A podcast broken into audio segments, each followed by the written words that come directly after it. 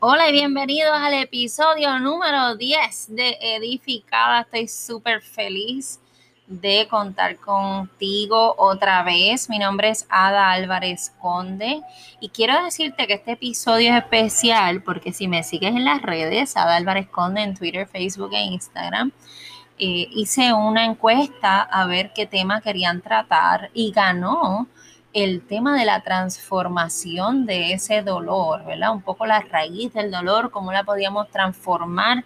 Y me parece genial porque justamente hace unas semanas tuvimos el episodio donde Jesús lloró y un poco apropiarnos de los sentimientos, de las emociones y en vez de pensar que no se puede llorar o que eso es malo, reconocer cuando hay que llorar y acordarse de que el mismo Jesús lloró. Pero ¿qué hacemos cuando estamos en ese dolor o de dónde viene? Eh, y eso es el episodio de hoy, el episodio número 10 de Edificado, un podcast para dar eh, palabra a tu vida de aliento, palabra de esperanza y sobre todo palabra de empoderamiento para que salgas directita, ¿verdad? A tu propósito con palabra de Dios para tu vida. Así que hablemos hoy de transformar el dolor.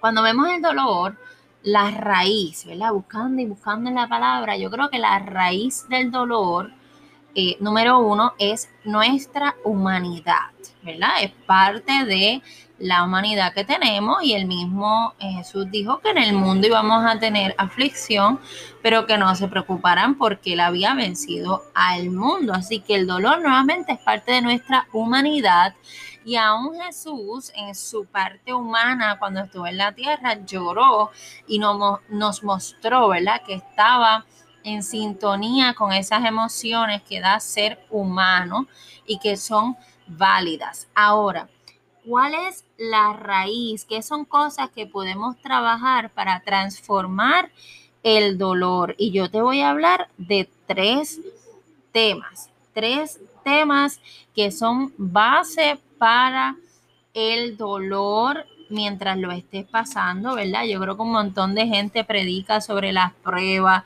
predica sobre el tiempo en el desierto, eh, predica sobre el tiempo en que estamos pasando dificultades, pero específicamente asuntos del dolor o qué hacer en ese dolor o de dónde sale nuestro dolor, te voy a hablar de tres temas. Número uno, eh, mucho del dolor comienza con el miedo y sobre todo la batalla de la mente. El enemigo es el rey del miedo, de la culpa, los señalamientos. Te pone el espejo para que te critiques, mientras Jesús te pone el espejo para que te veas como Él te ve y te ames. Y eso es algo bien importante porque el enemigo sabe tu nombre, pero te llama por tus faltas. Y Dios sabe tus faltas, pero te llama por su nombre. Así que yo pienso que la lección en esto es que mucha gente dice que hay que ver para creer, pero realmente es un ejercicio de fe, de creer para ver, ¿ok? De creer para ver. Y vamos a hablar de la fe en Segunda de Corintios de el versículo 7 al 16. Pero tenemos este tesoro en vasos de barro para que la excelencia del poder sea de Dios y no de nosotros, que estamos atribulados en todo más, no angustiados, en apuros, mas no desesperados perseguidos mas no desamparados, derribados pero no destruidos, llevando en el cuerpo siempre por todas partes la muerte de Jesús, para que también la vida de Jesús se manifieste en nuestros cuerpos, porque nosotros que vivimos siempre estamos entregados a muerte por causa de Jesús, para que también la vida de Jesús se manifieste en nuestra carne mortal de manera que la muerte actúe en nosotros y en vosotros la vida, pero teniendo el mismo espíritu de fe, conforme a lo que está escrito. Creí por lo cual hablé. Nosotros también creemos, por lo cual también hablamos, sabiendo que el que resucitó al Señor Jesús, a nosotros también nos resucitará con Jesús y nos presentará juntamente con vosotros. Porque todas estas cosas padecemos por amor a vosotros, para que abundando la gracia por medio de muchos, la acción de gracia sobreabunde para gloria de Dios. Por tanto, no desmayamos ante aunque este nuestro hombre exterior se va desgastando, el interior no obstante se renueva de día a día, porque esta leve tribulación momentánea produce en nosotros un cada vez más excelente y eterno peso de gloria, no mirando nosotros las cosas que se ven, sino las que no se ven, pues las cosas que se ven son temporales, pero las que no se ven son eternas. Palabra poderosa porque te está advirtiendo te está advirtiendo que por estar en esta vida, volviendo al tema de que estamos eh, como seres humanos, estamos condenados a la muerte del cuerpo, ¿verdad? Cada cosa está pasando y se va a terminar. Y yo creo que eso está claro, ¿verdad? Que en esta vida, además de que no hay nada seguro, eh, eh, que eterno, ¿verdad? Fuera de nuestra alma, pues nuestro cuerpo también está constantemente viendo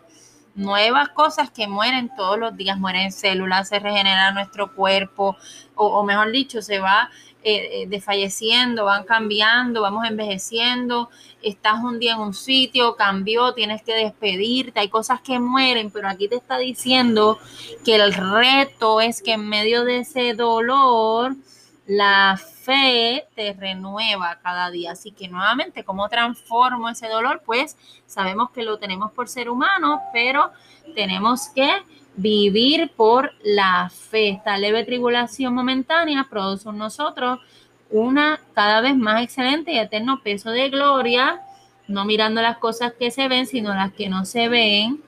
Y algo bien interesante, un poquito más, más abajo. Es que dice, y por esto también gemimos. Voy a leer el capítulo 5, los primeros dos versículos, porque sabemos que si nuestra morada terrestre, este tabernáculo se deshiciere, tenemos de Dios un edificio, una casa no hecha de manos eterna en los cielos.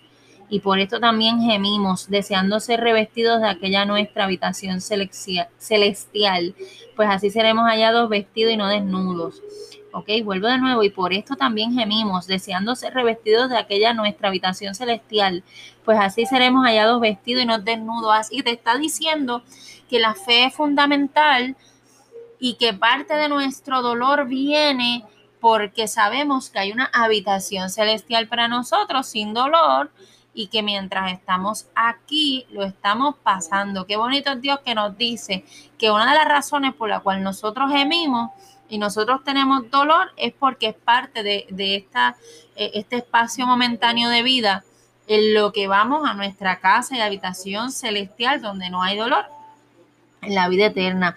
Segundo, eh, ¿verdad? Ya sabemos que el dolor es humano. Primero es eh, el elemento de la fe y segundo elemento es el de la confianza. Uno de los retos más grandes que tenemos, y lo he dicho aquí, que lo reconozco como algo que trabajo, es que hay tantos cambios y tantos cambios y estamos en época de cambio que uno tiene como que problemas soltando el control y por ende teniendo esta situación de confianza. Quizá hay gente que te falló, quizás hay gente que te dice una cosa y hace otra, pero la gente, ¿no? ¿verdad? No es como Dios, Dios es lleno de amor, nuestro Rey de Judá, nuestro poderoso, soberano, Padre de nosotras, Abba, Padre, que nos dio a Jesús y tenemos al Espíritu Santo y hace falta confiar en Él y es súper difícil en momentos donde todo parece derrumbarse y donde la gente a nuestro alrededor parece cambiar de opinión y donde no vemos salida. Así que, ¿de dónde te agarras en ese dolor? De la fe y luego de la confianza. Y quiero darte una palabra poderosa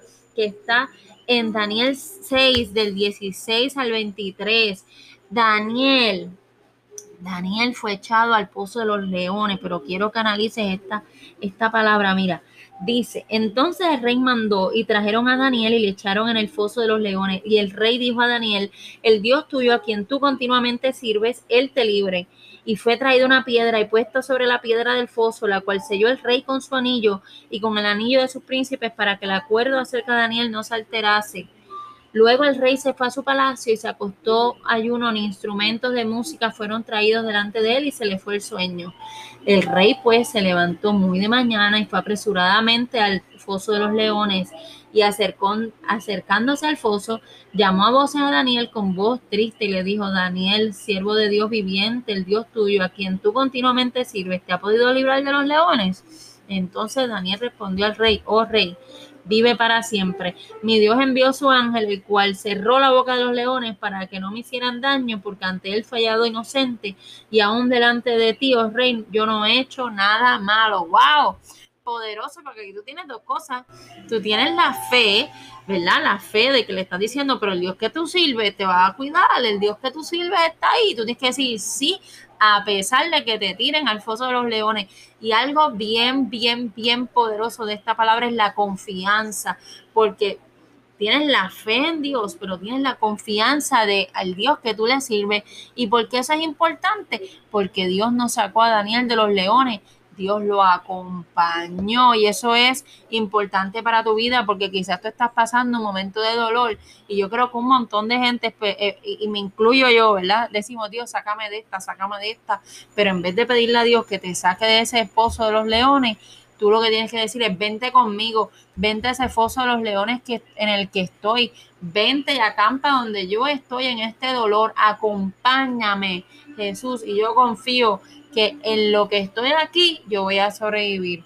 Y eso es bien importante porque a veces nuestras palabras para el Dios Padre Todopoderoso, para Jesús y el Espíritu Santo, es sácame, sácame de aquí y no nos gustan los procesos, pero ese proceso está que forjando nuestro carácter, forjando nuestra fe, son pruebas porque la victoria que viene luego es más poderosa, pero tenemos que aprender a evitar orar para que nos saque. Y ojo, hasta Jesús oró para que lo sacaran, pero terminó con una palabra muy importante. Él dijo, Señor, si puedes pasar esta copa, pero al final que se haga tu voluntad.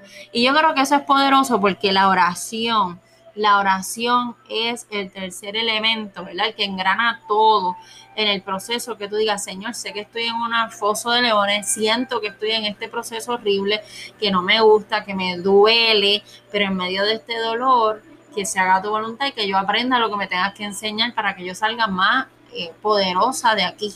Y de eso se trata, ¿ok? Así que lloramos y tenemos dolor por ser humano, pero trabajamos con el elemento de la fe, trabajamos con el elemento de la confianza y en ese ejercicio de Daniel donde viene la confianza, viene la invitación a Cristo a que esté con nosotros, a que esté el Espíritu Santo, el consolador en el proceso, a que Ama Padre se manifieste y al final del día tengamos esa oración sincera de que sé que esto no me gusta, pero enséñame lo que me tengas que enseñar. Y al final, ¿tú sabes qué va a pasar? Dios va a estar feliz con nosotros. Y esa es la tercera palabra de hoy, Sofonías 3:17. Jehová está en medio de ti, poderoso, Él te salvará, se gozará sobre ti con alegría, callará de amor, se regocijará sobre ti con cántico. Vuelvo al tema. Sofonías 3:17. Jehová está en medio de ti, poderoso, Él te salvará, se gozará sobre ti con alegría, callará de amor, se regocijará sobre ti con cántico. Aquí el Padre te está diciendo, Jehová está en medio de ti. Te acabo de decir que no sacaron a Daniel de la fosa, pero tampoco lo tocaron los leones porque estaba acampando con él adentro, lo acompañó, no lo dejó solo, no está solo Daniel.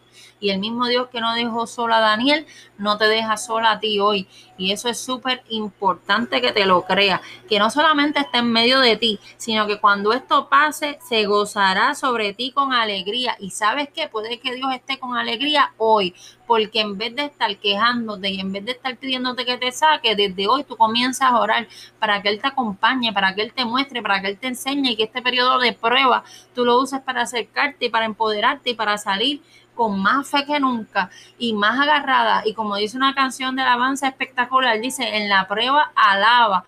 Alabas el nombre de Jesús, alabas el nombre de Jehová, alaba y pide el Espíritu Santo y dice, Señor, yo no sé qué está pasando, o yo sé qué está pasando. Yo sé que esto es un proceso, pero yo te pido que me acompañes ya que no puedo salir de aquí yo te pido salir de aquí pronto, pero si tengo que estar aquí, como quiera te alabo, como quiera te bendigo. Mi alma bendice a Jehová.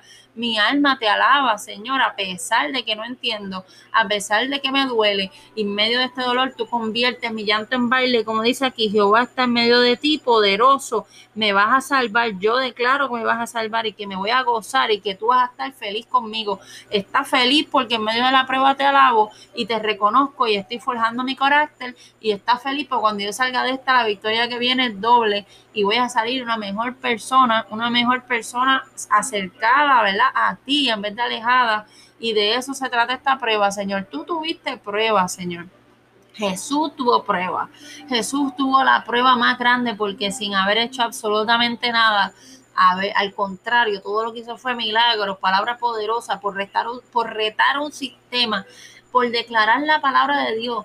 Él mismo se encarnó en hombre y pasó todo una gama de tortura y dolor por ti y por mí y lo hizo por amor a pesar de no haber sido culpable. Así que si a veces duele pagar las consecuencias de nuestros actos, más triste es cargar con la culpa de absolutamente todo el mundo y llevarla a una cruz para que tú y yo podamos tener esta bonita palabra hoy que te dice que Jehová está contigo y que lo único que tienes que tener en medio de este dolor es fe, confianza y dentro de las circunstancias resistencia, porque tú vas a resistir y al final Dios va a estar alegre contigo mientras resiste y cuando se acabe la prueba. Así que ayúdame a orar y espero que esta palabra sea de bendición. Señor amado Padre Jesús, Espíritu Santo, tú me prometiste traer a mi consolador. Tú sabes las lágrimas que yo derramo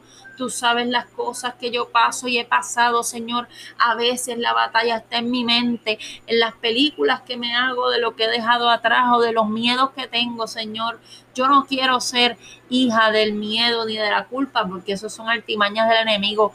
Tú sabes todas mis faltas y aún así me amas, me proteges, me cuidas y me llamas por mi nombre en vez de estarme resaltando las cosas feas, Señor haz un escudo en mi cabeza, lléname, revísteme de tu armadura para que cuando la mente me llegue a pensar en cosas feas, yo sepa que esa voz no es la tuya, que cuando yo veo una fosa, yo sepa que aún en la fosa de Daniel tú estuviste y que hoy en la fosa en la que estoy, en la que puedo estar, no tengo que tener miedo porque tengo fe, porque tengo confianza, porque tengo que declarar la palabra que tú le diste a ellos, que es la misma mía, porque tú eres soplo de vida.